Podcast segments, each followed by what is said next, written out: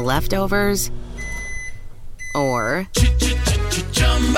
the DMV, or house cleaning,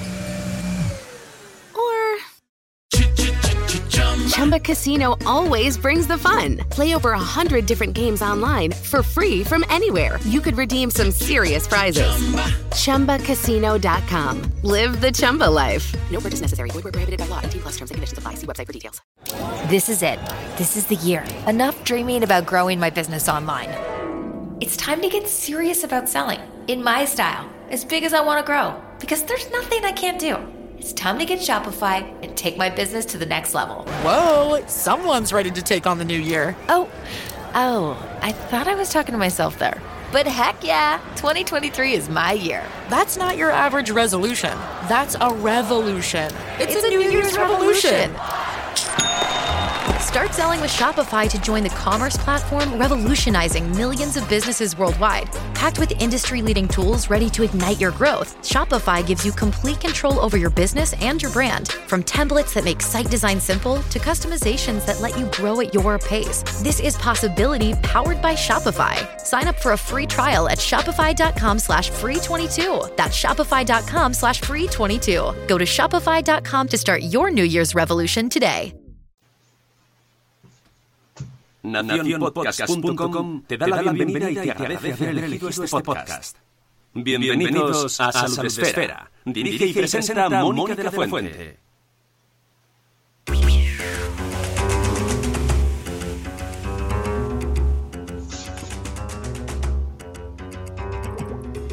Hola amigos, buenas tardes eh, o buenas noches o buenos días según cuando escuchéis esto porque ya sabemos que es un podcast y aunque nosotros lo hacemos en versión directo porque nos viene fenomenal y nos encanta este formato, ya sabéis que los podcasts son una maravilla porque eso se queda luego para siempre, mm, para que lo escuchéis cuando queráis, que además sé que son las 4 de la tarde menos dos minutos y a lo mejor ahora os pilla, yo qué sé, echando la siesta y sois afortunados, pero mm, lo podéis escuchar cuando vosotros queráis.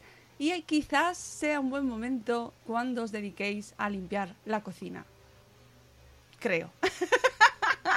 Para hablar hoy sobre un tema que se tiene que mm, desarrollar en la cocina, que nos vamos a meter, que podéis enfocaros mentalmente a ese espacio de la casa, porque hoy vamos a hablar mucho sobre lo que pasa en ese espacio. Esa nevera, esa cocina, esos, ese friegaplatos, esa pila, ay la pila, el estropajo, un mundo de alegría y de color. Para adentrarnos en sus profundidades eh, y hacerlo de la mejor manera, hemos invitado hoy a las 4 de la tarde, que no hay una hora más bonita, eh, a Beatriz Robles. Ella es eh, tecnóloga de los alimentos, si no me equivoco. eh, licenciada en Ciencia y Tecnolo- Tecnología de los Alimentos. ¿Se dice tecnóloga de los alimentos, Beatriz? Sí, Tecnó- tecnóloga de los alimentos. Y graduada en nutrición humana y dietética, o sea, eh, dietista, nutricionista. Eso es, Vale. sí. Que es que, oye, todo tiene su nomenclatura. Oficial y por el BOE. Aquí todo por el BOE, vamos. Efectivamente, y todo bien dicho. Todo, por favor, todo correcto. Eh, Beatriz, que estás lanzando libro, estás presentando libro y te estás paseando por todos los canales virtuales del mundo mundial que nos gusta este tema y lo estás haciendo fenomenal. O sea, estamos aquí hablando todos de tu libro, como no podía ser de otra manera. Jo, muchas gracias, Mónica, y gracias por invitarme porque es un lujazo estar en, en tu podcast, estar en directo, en la grabación. Estoy estoy súper contentísima, de verdad. Gracias. No, gracias a ti por pasarte por aquí. Eh, me he, mm, he aprovechado para poner el aire acondicionado porque, amigos, eh, hace calor, hace calor y es el calor va a ser un elemento importante que tenemos que considerar en esto que tratamos hoy. Antes de adentrarnos ahí en profundidad en este libro Come seguro comiendo de todo de Beatriz Robles, editado por Planeta, eh, vamos a saludar a la gente que tenemos en directo, que a las 4 de la tarde hay gente en directo, no me lo puedo creer. pues sí. Pequeños masoquistas. Ah, madres, sobre todo hay madres. que somos seres pues que pues que De tenemos que tenemos horarios pues ahí que aprovechamos esto todo todo el día nos viene bien todo y por ejemplo en, en YouTube tenemos a Zora Grutuis que nos dice que empieza mira ella empieza la jornada laboral ahora y dice que cuando sacas las vergüenzas de los armarios el frigo y el congelador ah sí y Sí, cuando terminéis sí. este programa ya veréis. Y os vais a ir. Sí. Lo primero que vais a hacer al terminar el programa es compraros el libro. ¿Vale? Eso yo mm, no me, llevo, comisión, pero es verdad que os vais a querer comprar el libro porque os va a interesar mucho. Y luego vais a mirar vuestra nevera con de otra manera, con una mirada diferente. Eh, Beatriz, ¿para quién has escrito este libro? ¿En quién estabas pensando? ¿Quién era tu, tu Antonia, tu perfil a la que le estabas escribiendo? He puesto Antonia, pero podías Antonio perfectamente. Sí, lo que en comunicación audiovisual dicen la señora de Cuenca, ¿no? Efectivamente. Mi señora de Cuenca. Efectivamente, la señora de Cuenca. Nah. Pues, pues mi señora de Cuenca al final no es una señora ni es de Cuenca, es todo el mundo, porque eh, es verdad que hablamos de seguridad alimentaria y, y en qué pensamos. Pensamos en industria alimentaria, como mucho en hoteles, restaurantes, caterings, pero no nos imaginamos que eso nos afecta a nosotros en nuestra casa, que nuestra casa está muy limpita y es muy segura y lo hacemos todo más o menos estupendamente bien. Bueno, y realmente no es así. Todos somos manipuladores de alimentos. Me da igual que hagas una cocina súper sofisticada y te pongas a hacer esferificaciones en casa para 200 o que lo máximo que llegues a hacer sea el sándwich de pan con pan y una rodaja de mortadela dentro. Eso ya es una manipulación de alimentos. Ponerte el café por la mañana ya es manipular alimentos. Todos, en algún momento del día, manipulamos alimentos. Normalmente varias veces al día. Eh, ¿Qué pasa? Que nadie nos ha enseñado, nadie nos ha dicho cómo tenemos que hacerlo para hacerlo bien. Y aprendemos pues de lo que hemos visto en casa, de lo que oímos, de lo que leemos brevemente en algún libro de cocina, que nos explican alguna cosilla, pero no, no lo integramos todo, no, no seguimos buenas prácticas en general, sino que más o menos pues eso, el aprendizaje y la observación es lo que nos lleva a aplicar prácticas higiénicas que muchas veces ni son prácticas ni son higiénicas y eso es lo que tenemos que saber. Mm, eh, sí. que de verdad es que tiene toda la razón porque todos pensamos que lo hacemos fenomenal eh, y, mm, y luego te vas dando cuenta de pequeños, muchos, muchos, muy numerosos pequeños detalles que vamos haciendo y que teníamos interiorizados y nos va a costar cambiarlo, eh, Beatriz. No sé si te has encontrado ya con gente, bueno, sí, porque lo he leído por Twitter, que hay gente que ya te ha dicho que, por ejemplo, uno de los consejos que nos das, que eso de comprar, eh, que no van a dejar de comprar las sandías y los melones partidos. Claro, pero si es que al final el, trabajo que hacemos en divulgación de salud es dar la información. Y en base a esa información tú ya decides, pero decides sabiendo los riesgos y mira, si decides que al final te compensa el riesgo porque para ti es un rollo comprarte el melón entero, pues vale, pero la información la tienes y ahí sí que eres libre de, de decidir y eso es lo que intentamos, ¿no? Dar esa información. Y luego resistencia hay mucha, porque eh, son prácticas que tenemos interiorizadas de una manera, pero que luego el cambiarlas no es tan difícil y igual que nos montamos en el coche y lo primero que hacemos, cinturón, ni nos enteramos, pues ahora lo primero que hacemos, eh, prácticas higiénicas que integras y que al final no te enteras de que, de que ay, tengo que la temperatura, el, el cocido, el no sé qué. No, no, no, lo haces todo seguido, lo haces todo seguido y, y ya está. Pero es verdad que al principio, pues bueno, cuesta un poco normal. Cuando aprendemos algo siempre cuesta un poquillo. Una de las cosas que mm, yo creo que más cuesta cambiar o aceptar o interiorizar es que eh, lo que se compra, eh, o sea, todo el mundo tiene la noción de que, lo que todo lo que puedas comprar eh, es seguro. Lo que pasa es que no se identifica exactamente qué es lo que es seguro, qué es lo que es saludable, ¿no? Hay como una mezcla de, de conceptos porque dice, bueno, si lo están vendiendo, ya es bueno. Sí. Sí, y si no, eh, y si no, que lo prohíban. Si no es bueno, que lo prohíban. Exactamente. Sí, es verdad que, que ahí nos enfrentamos a, a, a esas dudas o, o a esa mezcla de conceptos que, que no sabemos muy bien cómo. Y además, como pone comiendo de todo, Claro. eh, muchas veces me han preguntado, ah, entonces tú eres de los que nos dice que podemos comer de todo. No, espérate. que soy amiga de Basulto. Echa el freno porque lo que pone arriba es seguro. ¿Podemos comer seguro comiendo de todo? Sí, eh, si, siempre que apliquemos buenas prácticas de manipulación en nuestro entorno, con los alimentos que encontramos en el mercado, podemos comer seguro, no nos vamos a intoxicar, no vamos a tener una intoxicación alimentaria, ni vamos a eh, tener una intoxicación por un riesgo químico que haya contaminado nuestros alimentos. Y eso es una suerte que no nos podemos ni imaginar, que lo vislumbramos un poco durante eh, los primeros días de la pandemia que cuando teníamos ese miedo, no sabíamos si nos contaminábamos por los alimentos eh, al ir al supermercado tal, ahí tuvimos un poco esa, esa visión de, ostras, ¿qué es ir a comprar y qué suerte tenemos de poder bajar y comprar cualquier cosa y no estar con esos miedos, ¿no? Entonces, eh, podemos comer seguro, desde luego, comiendo de todo, pero no podemos comer saludable comiendo de todo. Mm, todos los alimentos que encontramos en el súper son seguros, pero desde luego no todos son saludables. Eh, un bollo relleno de crema de chocolate es saludable, desde luego que no. Unas galletas, por mucho que te prometan bajar el colesterol, tampoco. Eso lo tenemos que saber. Son seguras, pero no son saludables. Mm. Sí, eso eh, haces hincapié en el libro. Yo creo que es la parte teórica más, o sea, más densa, ¿no? Para que la gente lo entienda y que hay todo lo que nos venden eh, eh, pasa unas estrictas, unos estrictos procesos, ¿no? Por lo tanto, son seguros.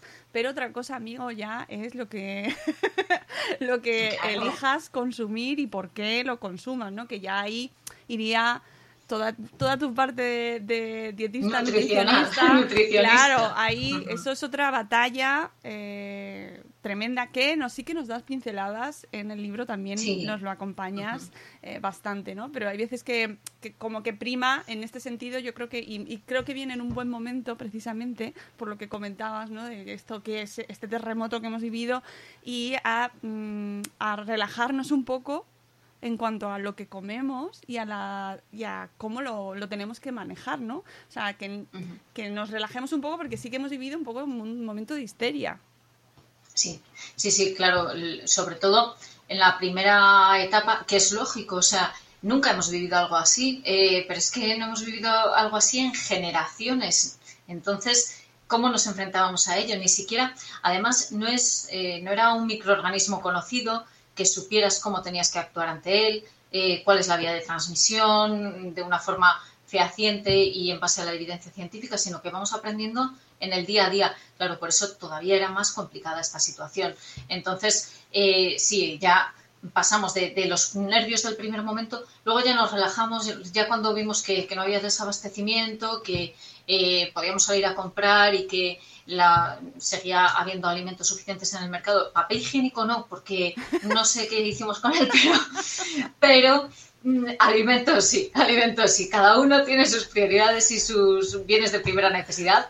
El papel higiénico parece que fue uno de ellos, pero, pero sí que es verdad, luego ya nos relajamos. Eh, y, en muchas ocasiones en, estos momentos de, de entrevistas sobre el libro me han preguntado si esto, este tipo de información no nos hará más hipocondríacos o eh, nos hará que estemos como alerta porque todo nos puede enfermar. Y es todo lo contrario, o sea, es conocer cuáles son los riesgos precisamente para no sufrirlo, porque si fuera, si tuviésemos que hacer protocolos rarísimos, complicadísimos para evitar los riesgos alimentarios, dices, bueno, pues es que no puedo vivir así en una burbuja, pero es que no estamos diciendo que vivas en una burbuja, estamos diciendo que apliques unas medidas súper básicas que no te van a costar absolutamente nada, que, que es invertir dos segundos para hacerlo bien. Hmm, sí, que yo creo que como no lo vemos, no vemos las bacterias, no vemos eh, los microorganismos, ¿no? Pues somos como un poco, bueno, no pasa nada, no, si no se ve, no, no, hmm. no hay Lo que no mata Exactamente. y, y, una de las cuestiones que me interesaba sobre todo recalcar eh, de primeras era en el término seguro, eh, como al estar supervisado todo lo que compramos, en la mayoría de las ocasiones, eh, a través de la industria, ¿no? Y que viene pues con su etiquetado, lo compras en el supermercado, luego ya independientemente de lo que compres, pero en unos canales establecidos, pues sí que está dentro de una normativa, está dentro de unos procesados, está eh, dentro, está muy controlado, pero ¿qué pasa cuando nos salimos fuera? ¿Qué pasa con estas modas que se han puesto últimamente, ¿no? Y que, que ahora, pues, lo natural, eh, lo, lo, de aquí, del pastor de al lado, ¿no? Eh, como que se ha empezado a poner de moda eh, lo alternativo en ese sentido, lo, lo natural, y eso se escapa de, de, esas, de esos protocolos de seguridad, ¿no? Exacto. Sí, vamos, es que tocas un, un tema súper sensible. Eh, creo que esto, este fenómeno de tratar de volver a lo natural, eh, equiparando natural bueno, industrial malo, eh, forma parte también de, pues de nuestra realidad social. ¿Qué pasa? Que la seguridad alimentaria está ahí, lleva funcionando maravillosamente bien las últimas más de dos décadas, desde sí, finales de los años 90, cuando se implementaron ya la, lo que conocemos como seguridad alimentaria moderna, con una legislación moderna, con protocolos modernos, y funciona muy bien. Tan bien que al consumidor le pasa completamente desapercibido. Claro. Lo damos por hecho, o sea, no nos lo planteamos. No nos planteamos eso, que el agua del grifo es potable sí o sí. No nos planteamos que si bajamos a, a la compra y compramos leche, esa leche no tenemos que pensar, ¿me va a transmitir brucelosis? ¿De qué ganadero será? Porque eh, hay una ganadería que a lo mejor tenía tuberculosis. No, no, no. Pero es que eso sí que pasaba en nuestro entorno, sí que pasaba en España y pasaba no hace tantos años. Estamos hablando de que les pasaba a nuestros padres, que eh, se pillaban fiebres tifoideas, que todos tenían amigos que habían pasado una brucelosis, que y, y, ahora decimos, no, siempre se ha hecho así y no pasaba nada. ¿Cómo que siempre se ha hecho así y no ha pasado nada? Sí pasaba, sí pasaba. Coges las estadísticas. Otra cosa es que no te haya pasado a ti o que no te acuerdes, que también es otra. Que, que cuando rascas un poco te dicen, ah, sí, pues es verdad que tuve un primo que estuvo muy mal, que tal. No, pues puede no haberte pasado a ti, pero si vamos a los datos, que al final tenemos que, que fiarnos y basarnos en los datos, en, eh, sí que vemos que, lógicamente, la incidencia de enfermedades de transmisión alimentaria hace 40 o 50 años respecto a ahora no tiene nada que ver. Y, por supuesto, la esperanza de vida no tiene nada que ver. En parte es gracias a la seguridad alimentaria. La damos por hecho, así que para nosotros ya no es algo importante. Cuando es la base, te va a dar igual que un alimento sea sano o insano. Si no hay seguridad alimentaria, da exactamente lo mismo. O sea, eh, vas a cogerte una intoxicación alimentaria y va a dar igual que fuera a partir de un bollo o que fuera a partir de una lechuga triste con unas gotitas de, de aceite. Entonces, eh, eso lo tenemos que tener en cuenta. Eh, ahora tendemos a, a, frivolizar en ese sentido precisamente pues porque eh, es un entorno en el que está funcionando muy bien. Claro. En otros sitios, en, en países eh, empobrecidos, en países en vías de desarrollo, no se plantean si potabilizan el agua o no, si se toman agua de un caño o no, porque no se lo pueden permitir, porque es una cuestión de vida o muerte. Aquí encima tenemos un sistema sanitario que nos va a cuidar incluso aunque hagamos burradas y que nos va a sacar adelante aunque hagamos burradas. Pero es que no podemos permitirnos sobrecargar un sistema sanitario y no podemos permitirnos ese tipo de cosas en base además a, a postulados que no son ciertos. O sea, una leche no es más nutritiva ni te va a proteger de una enfermedad porque sea leche cruda de la vaca de, un pueblo. En absoluto, al contrario, lo que puede es transmitirte una enfermedad. Y eso lo tenemos que tener claro. Pero es verdad que eh, tenemos esos mensajes tan polarizados de eh, industria mala, natural bueno, que, por supuesto, y en el libro lo digo,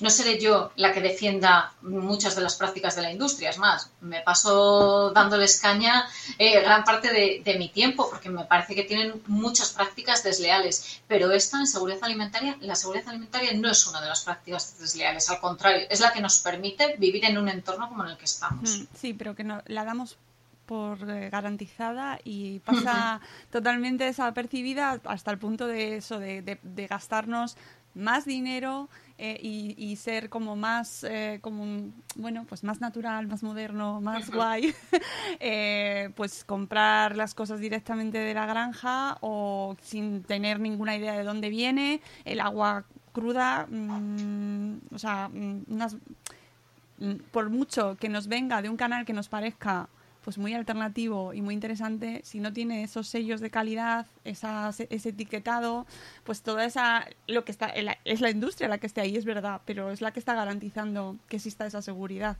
O sea que hay que leer a Beatriz Robles y además seguir también, como bien decías, eh, pues tu labor en redes, que también trabajas ahí incansablemente eh, para, bueno, y gracias a eso, pues nosotros los que estamos en redes nos enteramos de muchas cosas, o sea que es un fantástico.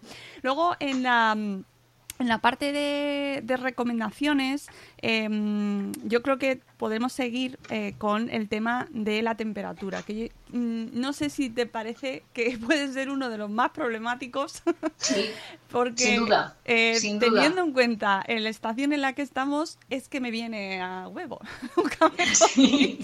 No, no, desde, desde luego todo nos viene a huevo ahora mismo.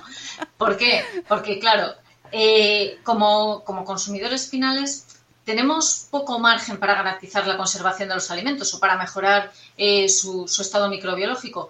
Y uno de los factores con los que podemos jugar es la temperatura. Nosotros en nuestra casa no nos vamos a poner a hacer un deshidratado de los alimentos o hacer una esterilización, pero, pero sí que podemos jugar con las temperaturas. ¿Cómo podemos hacerlo? Pues sabiendo dos cosas. O sea, hay dos conceptos fundamentales. Las temperaturas frías detienen eh, o, ralentizan el crecimiento de los microorganismos y las temperaturas calientes los destruyen. Las frías no los destruyen, las calientes sí.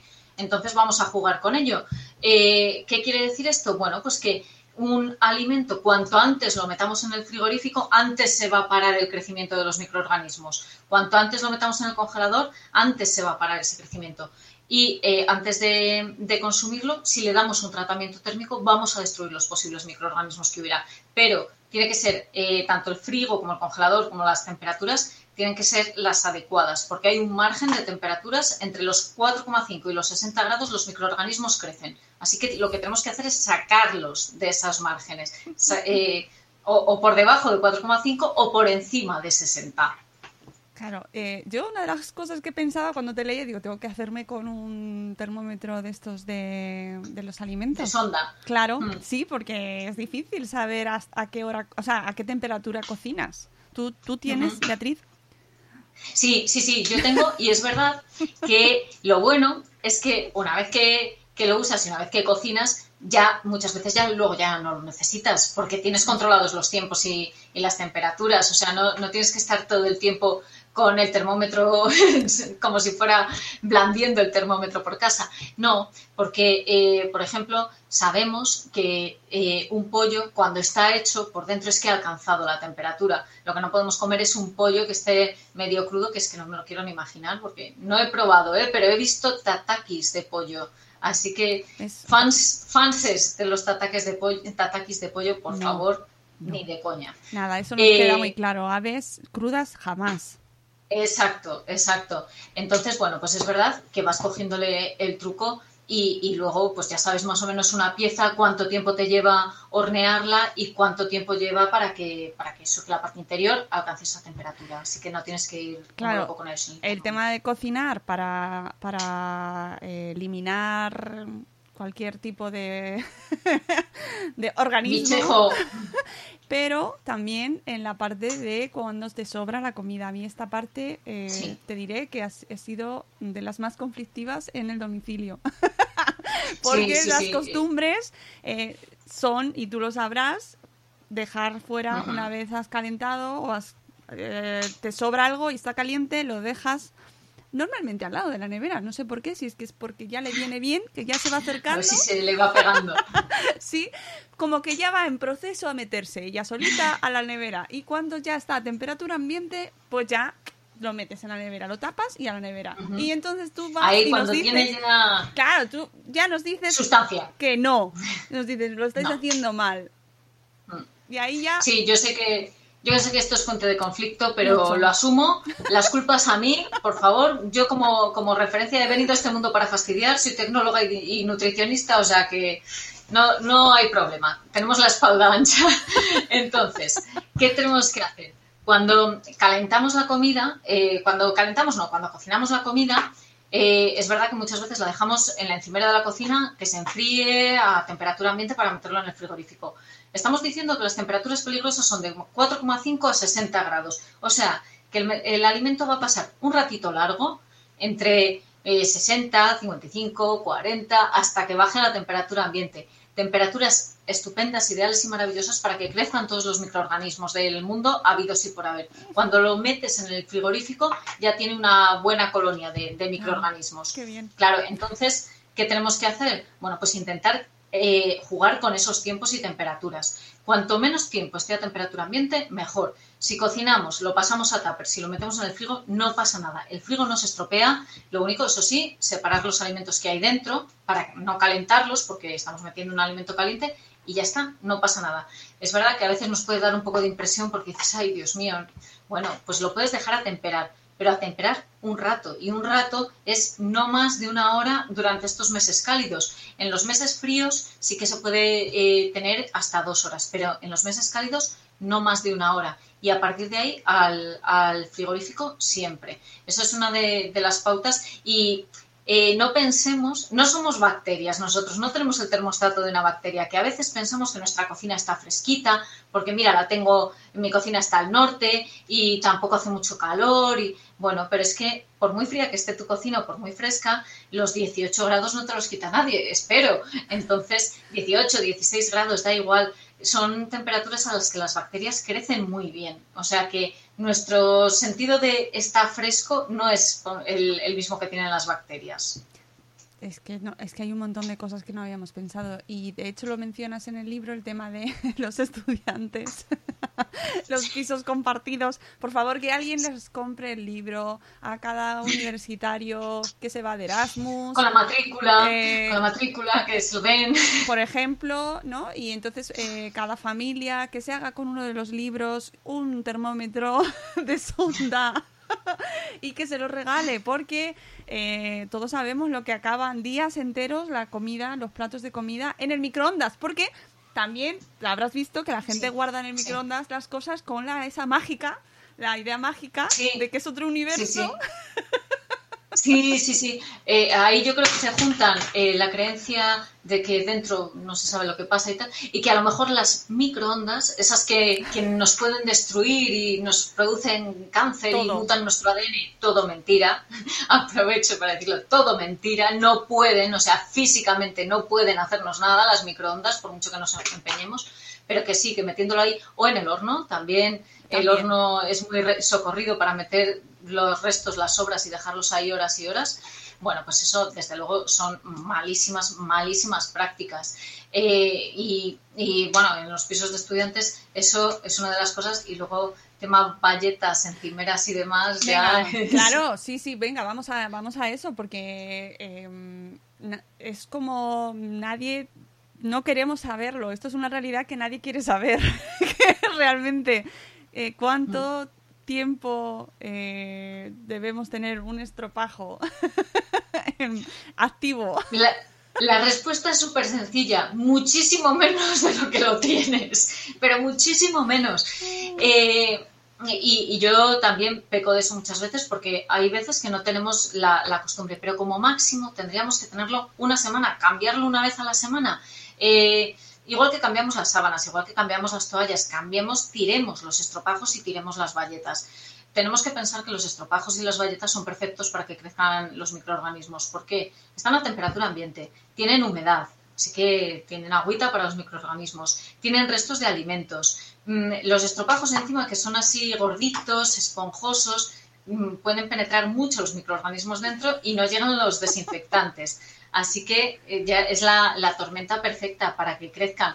Eh, y además es que los vamos pasando por toda la cocina. Mm, lo mismo por la encimera que eh, por, la, por la mesa donde comemos, el estropajo. Con el estropajo limpiamos absolutamente toda la, la vajilla, la cubertería, los, las ollas de cocina. Entonces, bueno, pues lógicamente lo que estamos haciendo en esos casos es esparcir la suciedad, esparcir los microorganismos.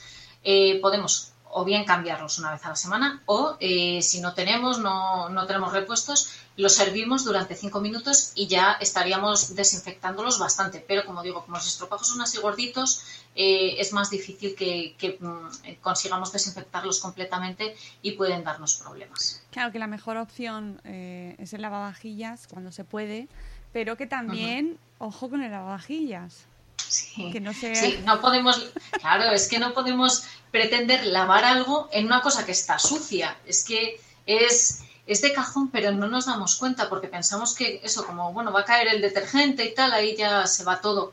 Y no es así. Muchas veces nos encontramos con que nuestro lavavajillas tiene las juntas sucias, que es lo típico donde se va quedando restos de comida, restos de suciedad, en el filtro, por supuestísimo. Bueno, tendríamos que mantenerlo más o menos limpio eh, periódicamente, no digo diariamente, pero bueno, en el momento que veamos que hay algo de suciedad, ir quitándolo, ir limpiándolo bien y luego hacer una limpieza profunda, pero profunda, profunda, al menos cada seis meses de quitar las aspas, sacar las cestas, fregarlo todo bien, porque se van acumulando microorganismos dentro y, claro, no podemos lavar eso, como digo, con, con algo que está sucio.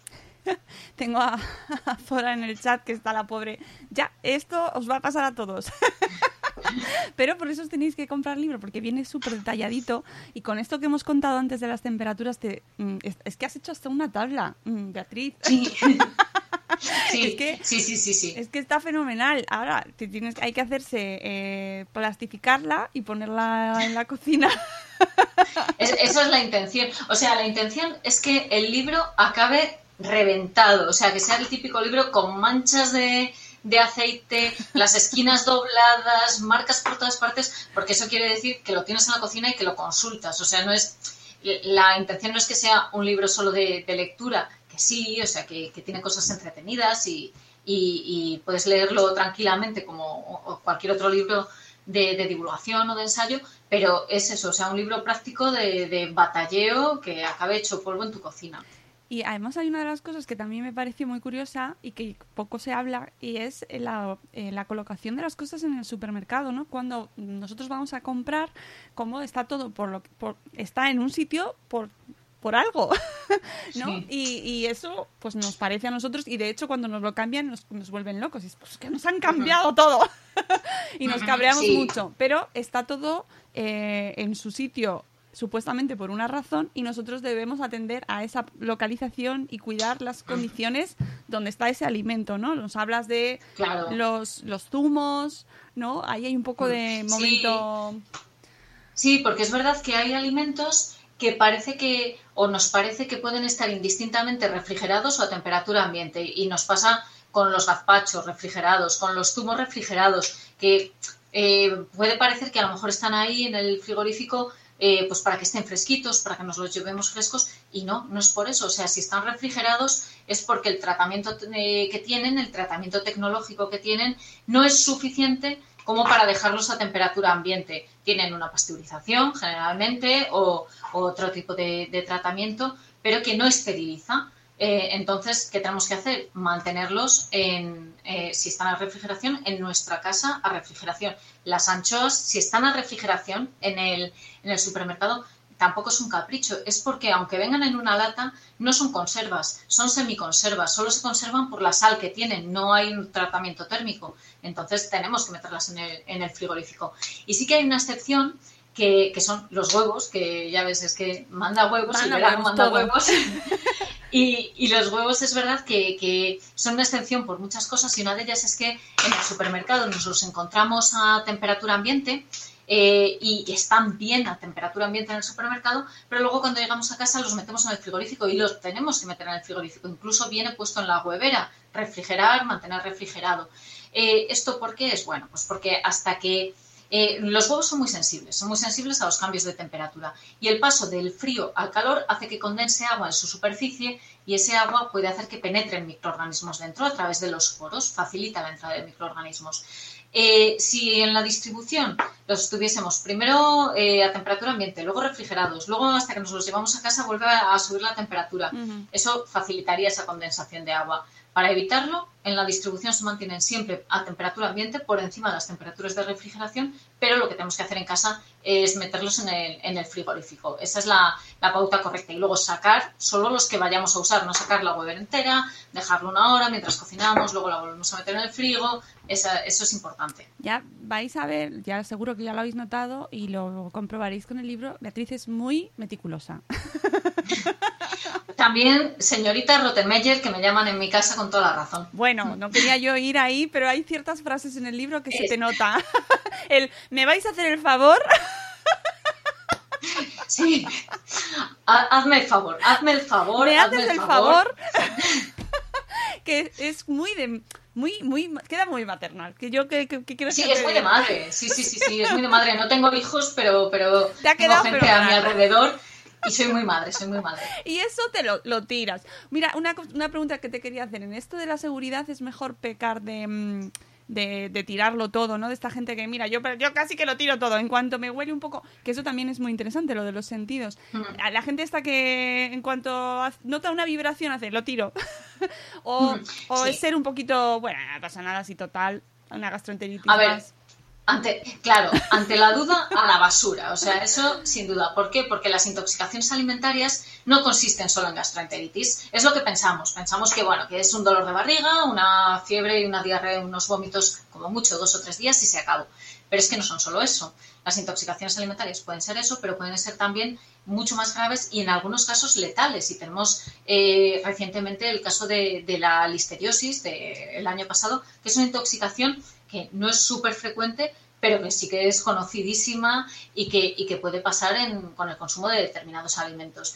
Entonces, eh, hay grupos de población vulnerables, como las embarazadas, a las que la listeriosis, a las que la listeria les puede afectar sobre todo al feto muy gravemente. Y hay otras, como el Clostridium botulinum, que ahí no tienes que ser un grupo de riesgo, pero si, eh, si te contagias con, si te contagias, no, si te intoxicas con, eh, la toxina botulínica, eh, puedes fallecer en unas horas, aunque tengas una salud de hierro, porque provoca una parálisis eh, neuromuscular. Entonces los pulmones se empiezan a paralizar las extremidades, los músculos y al final acabas en fallo cardiorrespiratorio en muy pocas horas. Y esto pasa, es una intoxicación alimentaria. Es verdad que no es frecuente, pero todos los años hay, hay algún caso en España. O sea que al final eh, no es para asustarnos, pero sí es para tenerlo en cuenta, porque el riesgo hay que valorar riesgo-beneficio, pues ante la duda, no, ante la duda lo tenemos que tirar. ¿Cómo evitamos tirar esto? Pues sobre todo con planificación y orden en la cocina, para que no se nos queden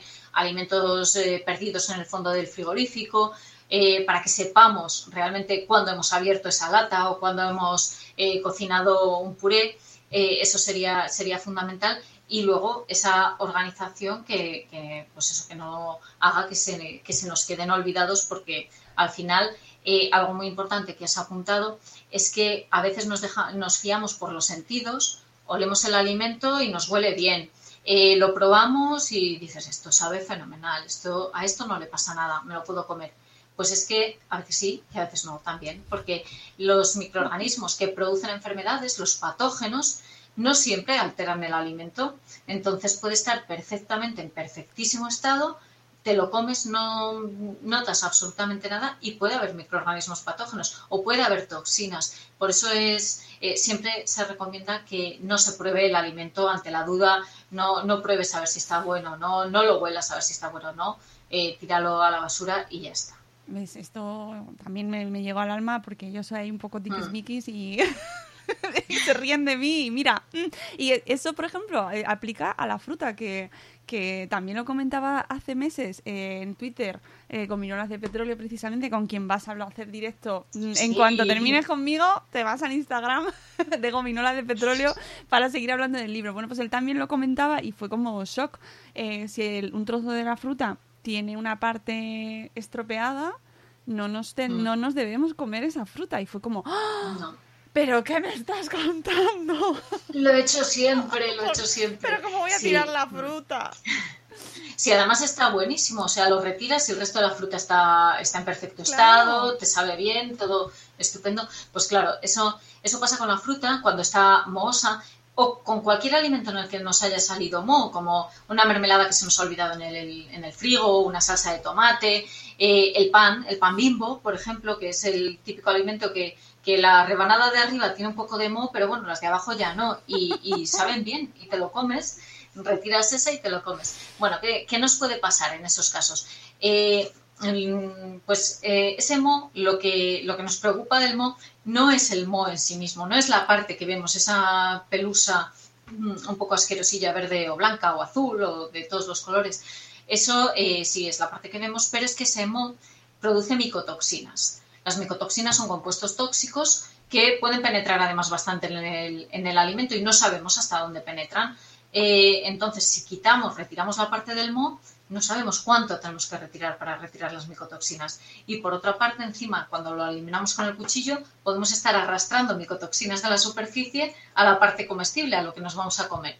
Eh, ¿Qué nos puede pasar? Bueno, si consumiésemos grandes cantidades de micotoxinas, pues sí que tiene síntomas agudos de gastroenteritis, a veces bueno, se relacionan incluso con, con, problemas en embarazadas, pero lo que más nos preocupa es a largo plazo, el consumo de pequeñas cantidades de esas micotoxinas a lo largo del tiempo, pues sí que eh, pueden producirse, relacionan con el desarrollo de cáncer hepático. O sea que, que no, no, es una broma, por eso eh, es verdad que en la Unión Europea, eh, por ejemplo, en cereales, en frutos secos que son propensos al crecimiento de, de MOS, eh, está regulado en la, cantidad máxima, de, se, vigila la, existencia de MOS y demás, y en, los, eh, en estos productos comerciales tipo frutos secos, pues no lo vamos a encontrar. Pero si tenemos un nogal en nuestra casa y, no, eh, no tenemos cuidado con esto, pues sí que podemos estar consumiendo micotoxinas. Y todas las elaboraciones. O los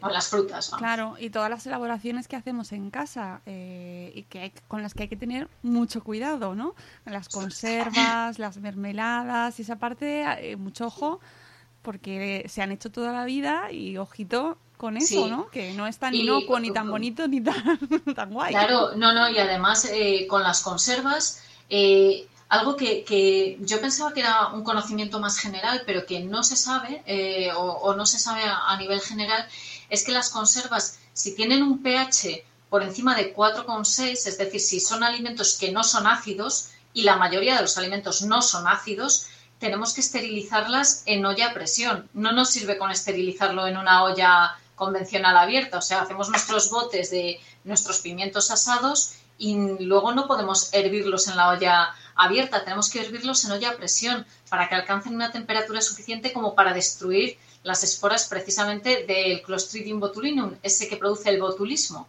Eh, si, la conserva es ácida, si tiene un pH por debajo de 4,6, sí que podemos hacerlo en, olla convencional porque en ese pH no se desarrolla la, eh, espora de, este microorganismo y no produce la toxina. Pero, pero, es que la mayor parte de los alimentos son, son, tienen un pH por encima, tienen un pH poco ácido. Así que eso lo tenemos que tener muy en cuenta porque eh, muchas veces eso nos parece que es muy seguro y que lo hemos hecho bien y, eh, y, que no pierde nada de alimento, que el vacío está perfectamente hecho y si no lo hemos servido en olla a presión tiene, tiene problemas. Esto hay que subrayarlo. Saber qué alimentos tienen un pH más ácido es bastante complicado. La gente normalmente no lo sabe. No, no, tenemos una tabla en casa. Claro, sí que hay, hay tablas, hay, hay tablas súper fiables, yo eh, utilizo, utilizo varias, pero eh, no, pero al final eh, no podemos, o sea, nosotros no vamos a saber, a menos que tengamos un pHímetro en casa o tiras de, medición de pH que se pueden comprar, vamos, no, no cuesta nada, cuestan, cuesta muy poquito, pero vamos, que, que generalmente no cocinamos así. Entonces, eh, no podemos andar calculando qué pH tiene nuestro alimento cuando además el pH depende de la variedad del alimento. Un pimiento y otro no tienen el mismo pH, aunque sean parecidos. Eh, si además le metemos tomate o le metemos cebolla, va a estar cambiando. Así que eh, lo que tenemos que saber es que las, conservas de frutas, las frutas sí son, la mayoría de las frutas son suficientemente ácidas, eh, el tomate, que es una fruta, está en el límite, o sea que si hacemos una salsa de tomate que lleve solo eh, tomate, podemos acidificarlo un poco para asegurarnos con un poquito de zumo de limón y ya bajamos el pH y ahí ya lo podemos hacer también en, olla convencional, pero si no, el resto de alimentos, eh, la mayor parte de ellos va a necesitar olla a presión. Pues esto es interesantísimo, ¿eh? porque además eh, también se ha puesto muy de moda y es lógico, porque es que es verdad que aprovechas mucho, ¿no? Esta mm. la comida de aprovechamiento, cuando ahora en verano en circunstancias normales eh, la gente viaja y, se va a sus pueblos y a sus huertos y se te traes un montón de verduras y haces pistos y los, los metes en botes, ¿no? Toda la vida. Sí. Hacer botes. Claro. Se ha llamado. Sí, sí, sí, sí. Y además es genial porque se conserva una temperatura ambiente. Simplemente los abres y ahí tienes tu plato listo, que lo calientas o te lo comes frío como quieras. Y, y es, es, vamos, maravilloso tener, poder hacer conservas, tener conservas en casa. Está genial pero tenemos que tener esa, esa precaución, que hay que hervirlos en olla presión. Dice Zora que ella lo hace en la máquina, no sé qué máquina es, a 120 grados y lo he hecho enseguida en los botes cerrados, boca abajo y una vez atemperados al frigo. Asumo que lo hacemos fatal. No lo sé. Eh, por la máquina a 120 grados, eh, bueno, si es a 120 grados entiendo que es una eh, olla a presión o una máquina que consigue una presión para elevar la temperatura hasta 120 grados, porque si no hay presión no, no se puede elevar la temperatura, lo máximo que se alcanzaría sería 100. Eh, esa práctica de eh, hacerlo directamente a 120 grados y luego rellenar los botes es eh, arriesgada hasta cierto punto en el sentido de que los botes generalmente no, no, son estériles, o sea, tienes que intentar rellenarlo en condiciones prácticamente de esterilidad. Si consigues, o sea, si los botes son estériles, eh, lo rellenas y cierras inmediatamente y consigues garantizar esa esterilidad, no, no habría problema. Pero es verdad que es difícil. ¿eh? En nuestra casa, o sea, nuestro entorno no es aséptico y, y es difícil, pero desde luego es mejor opción esa que hacerlo simplemente en los tarros y hervir en olla, en olla convencional. Claro, dice que es en la Thermomix. Es que no sabía yo que en la Thermomix también se hacía. Sí, que debe hacer, debe hacer presión, sí, sí, sí. Eh, antes nos has mencionado el tema de la nevera y también me parece un puntazo porque creo que poca gente coloca bien las cosas de la nevera. Necesitamos eh, también, además del termómetro, se yo una idea de la editorial es que nos ponga unas instrucciones de colocación, pero un planito, o mejor, una sesión eh, en casa colocando. Sacándolo todo y volviendo a meter. Vamos a, sí, porque es verdad que a veces lo colocamos, pues mira, donde quepa. O sea, bastante tenemos para hacer que quepa, pues donde quepa. El, frigorífico, la temperatura que tiene el frigorífico no es la misma en todo el frigorífico. La parte de abajo es la más fría, la parte de arriba es menos fría. Y la puerta es donde más oscilaciones de temperatura hay, porque abrimos, cerramos continuamente, con lo cual ahí estamos en contacto con la, con la temperatura de, de la cocina y, oscila, oscila más. Entonces, ¿qué tenemos que hacer? Vamos a aprovechar esas diferencias de temperatura. En la parte de abajo ponemos eh, todos los productos crudos, carnes, pescados, frutas y verduras, eso sí, separados los de origen vegetal y los de origen animal. Generalmente hay dos cajones, bueno, pues si hay dos cajones aprovechamos uno para cada cosa y si no, los de origen animal abajo y los vegetales en eh, la balda siguiente, encima. Eh, importante porque esto, con esto que conseguimos que eh, aprovechamos que esa parte de abajo es más fría y además si algún alimento rezuma algún líquido no va a caer sobre alimentos que estén debajo porque ya los tenemos puestos abajo del todo que es lo, típico que nos puede pasar con algunas carnes, con pescados, así no se contaminan otros alimentos. Y de ahí para arriba, pues ya podemos colocar las sobras, los quesos, los lácteos como, como el yogur. Arriba del todo podemos colocar los huevos, los huevos no van en la puerta, ya lo sé, lo sé, no me, no me odiéis, no me odiéis, pero los huevos no van en la puerta. Incluso lo sé, eh, los fabricantes de neveras nos ponen una hueverita con su plástico y todo para ponerlo.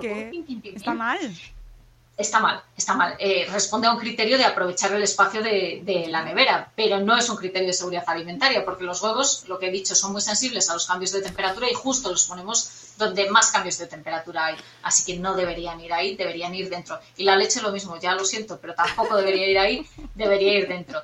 En la puerta podemos poner eh, bebidas, mantequillas, mermeladas, mm, zumos. Mm, alimentos que, que, son mucho más estables, que, que es en los que es más difícil que crezcan los microorganismos. Ya, os, he dicho que, que... me vais a odiar si esto lo sabíamos desde el principio. No, además lo de los huevos también os lo comentaba hace tiempo Farmagemba, lo, lo, decía, y era como, no, ¿y dónde lo ponemos? Que además ahora, por ejemplo, en estos meses con que hemos estado tanto en casa, las neveras estaban a rebosar, porque claro, eh, hacías compras grandes. Comprábamos para mucho. Claro, como para que nos dijeras en ese momento, es que eso está mal colocado. Sí, sí, que era, era decir, bueno, mira, lo encajo, eso como un Tetrix, pim, pim, pim, pim, pim. A mí no me cabe de otra manera. Pero Pero sí, que me parece muy importante destacar este, este, tema de que no se mezclen y la contaminación cruzada, que yo creo que ahí puede ser una también de los temas eh, a la hora de manejar los alimentos, el tema de las contaminaciones cruzadas más importante. Indudablemente. Y, es una lucha porque además eh, lo hacemos sin darnos cuenta. La contaminación cruzada, ¿qué quiere decir? Que con un alimento contaminamos otros sin darnos cuenta. Puede ser directa, o sea, puede ser que sin darnos cuenta, pues ponemos eso, el pollo al lado de los tomates y se contaminan por, por contacto. Pero otras veces es indirecta. ¿Qué, pasa cuando es indirecta? Que hay eh, un utensilio por el medio que es el que hace de, de vehículo, ¿no?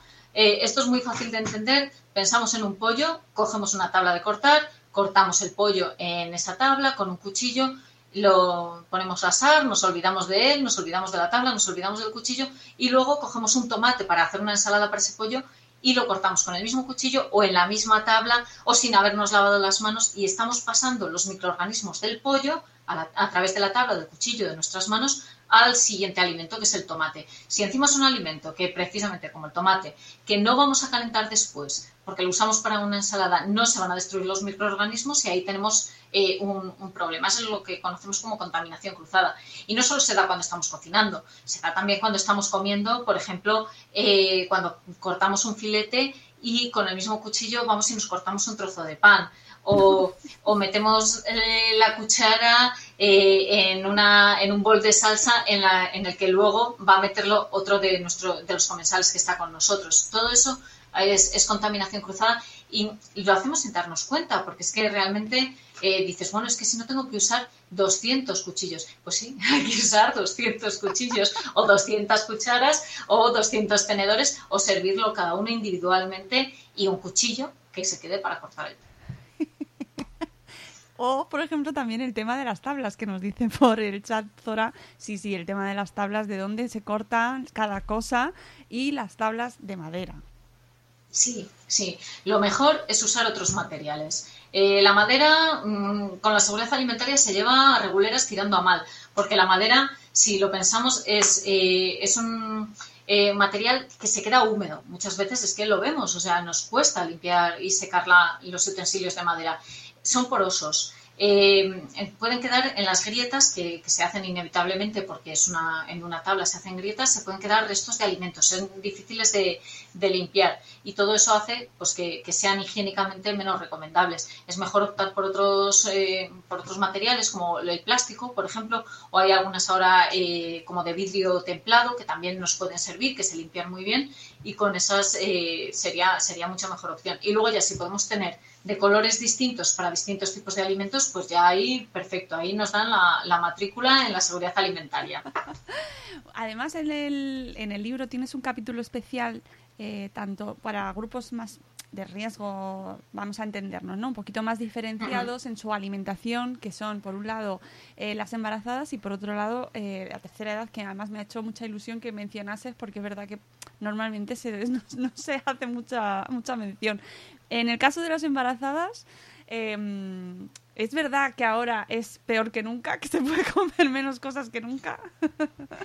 Eh, sí, porque ahora sabemos, ahora tenemos el conocimiento. O sea, es verdad que, que antes a lo mejor no nos dábamos cuenta de que había algunos alimentos que eran alimentos de riesgo y es más, había algunos alimentos que, desde luego no se comían hace 20 o 30 años. Hace 20 o 30 años nadie comía sushi aquí en nuestro entorno, o nadie comía un carpacho, un tartar, un ceviche. Estos son alimentos que hemos incorporado ahora. Entonces, eh, sí que tenemos que saber que en determinados grupos pues, son alimentos de riesgo. Eh, como además, en el caso del embarazo, el embarazo dura un tiempo limitado, es mejor, en muchos casos, evitar esos alimentos dejarlos de lado durante esos meses, porque claro, el, balance riesgo-beneficio, pues, pues está claro que, no nos compensa. Entonces no es tanto que no se, que antes se podía comer de mucho y ahora no, sino que ahora conocemos más los riesgos y además tenemos, hemos introducido nuevos alimentos que pueden ser también alimentos de riesgo y antes no, los consumíamos. También tienes, eh, eh, mm, hablas sobre eh, los biberones, por ejemplo, ¿no?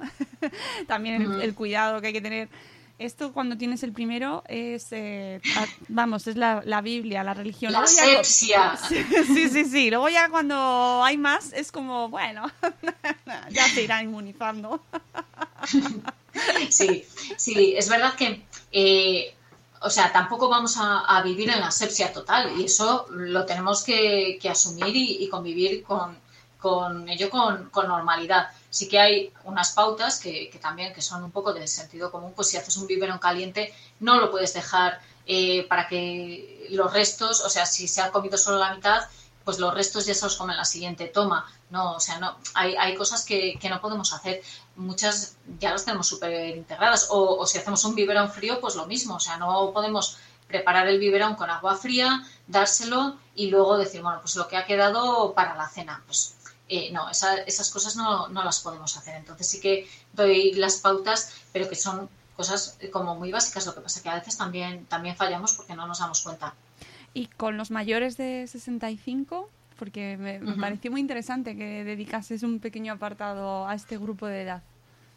Sí, es verdad que, a partir de los 65 años eh, hay cambios metabólicos en nuestro sistema inmune pues, eh, que, nos hacen más vulnerables a, las enfermedades. Incluso, bueno, pues eh, cuando hablamos de intoxicaciones alimentarias, nuestra motilidad intestinal es más lenta, o sea que los alimentos están más tiempo en contacto con, con la mucosa intestinal, así que si hay algún microorganismo es más fácil que, que pueda llegar a producirnos una, una enfermedad, eh, el pH del estómago es menos ácido, con lo cual lo mismo no tenemos esa, esa barrera. Muchas veces en personas mayores de 65 años hay eh, medicación, muchos tienen, eh, tienen que tomar algún fármaco y eso también puede afectar a, la inmunidad, puede afectar a, esta motilidad intestinal de la que hablo y, todo ello pues afecta claro a, la seguridad alimentaria y mm, esto hace que haya alimentos pues que sean más,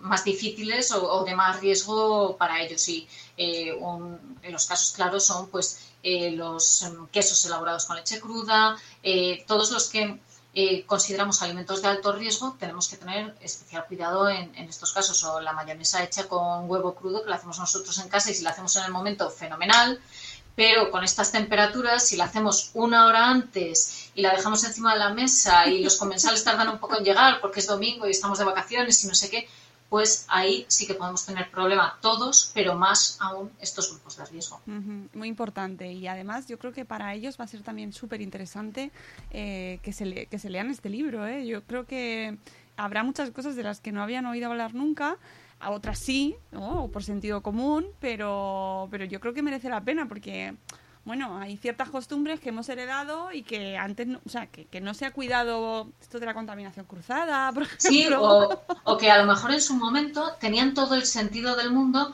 porque por los recursos que tenían, por... Eh, el menor, por menor mal, Claro, eh, por los electrodomésticos o no electrodomésticos que, que había.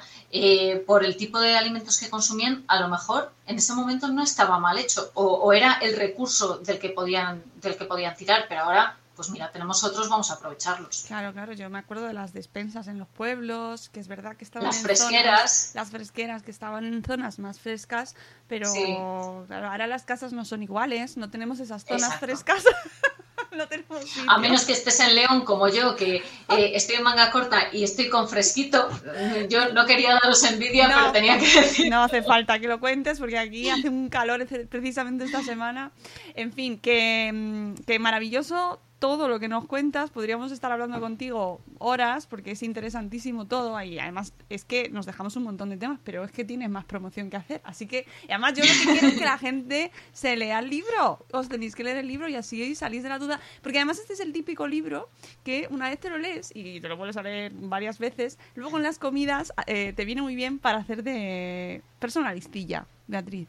Sí, sí, sí, sí, sí. Sí, o también viene muy bien para tirárselo al cuñado a la cabeza en las comidas cuando, cuando te suelta alguna cuñadada de esas de oh, pues bueno, pues cuando se ponga así en plan yo eso lo he hecho toda la vida y a mí me va tal, le tiras el libro, ya es que ni se lo leas, Exactamente. o sea, se, lo lanzas. Exactamente, así que veis, tenéis un montón de público al que podéis regalar este libro maravilloso que yo recomiendo un montón, que me ha gustado muchísimo y he aprendido un montón de cosas que no sabía o que, o que sabía pero no tenía yo la la, la no lo habéis interiorizado. No, no, no. Y vamos a cambiar eh, muchas costumbres y, voy a remodelar la nevera todo por dentro.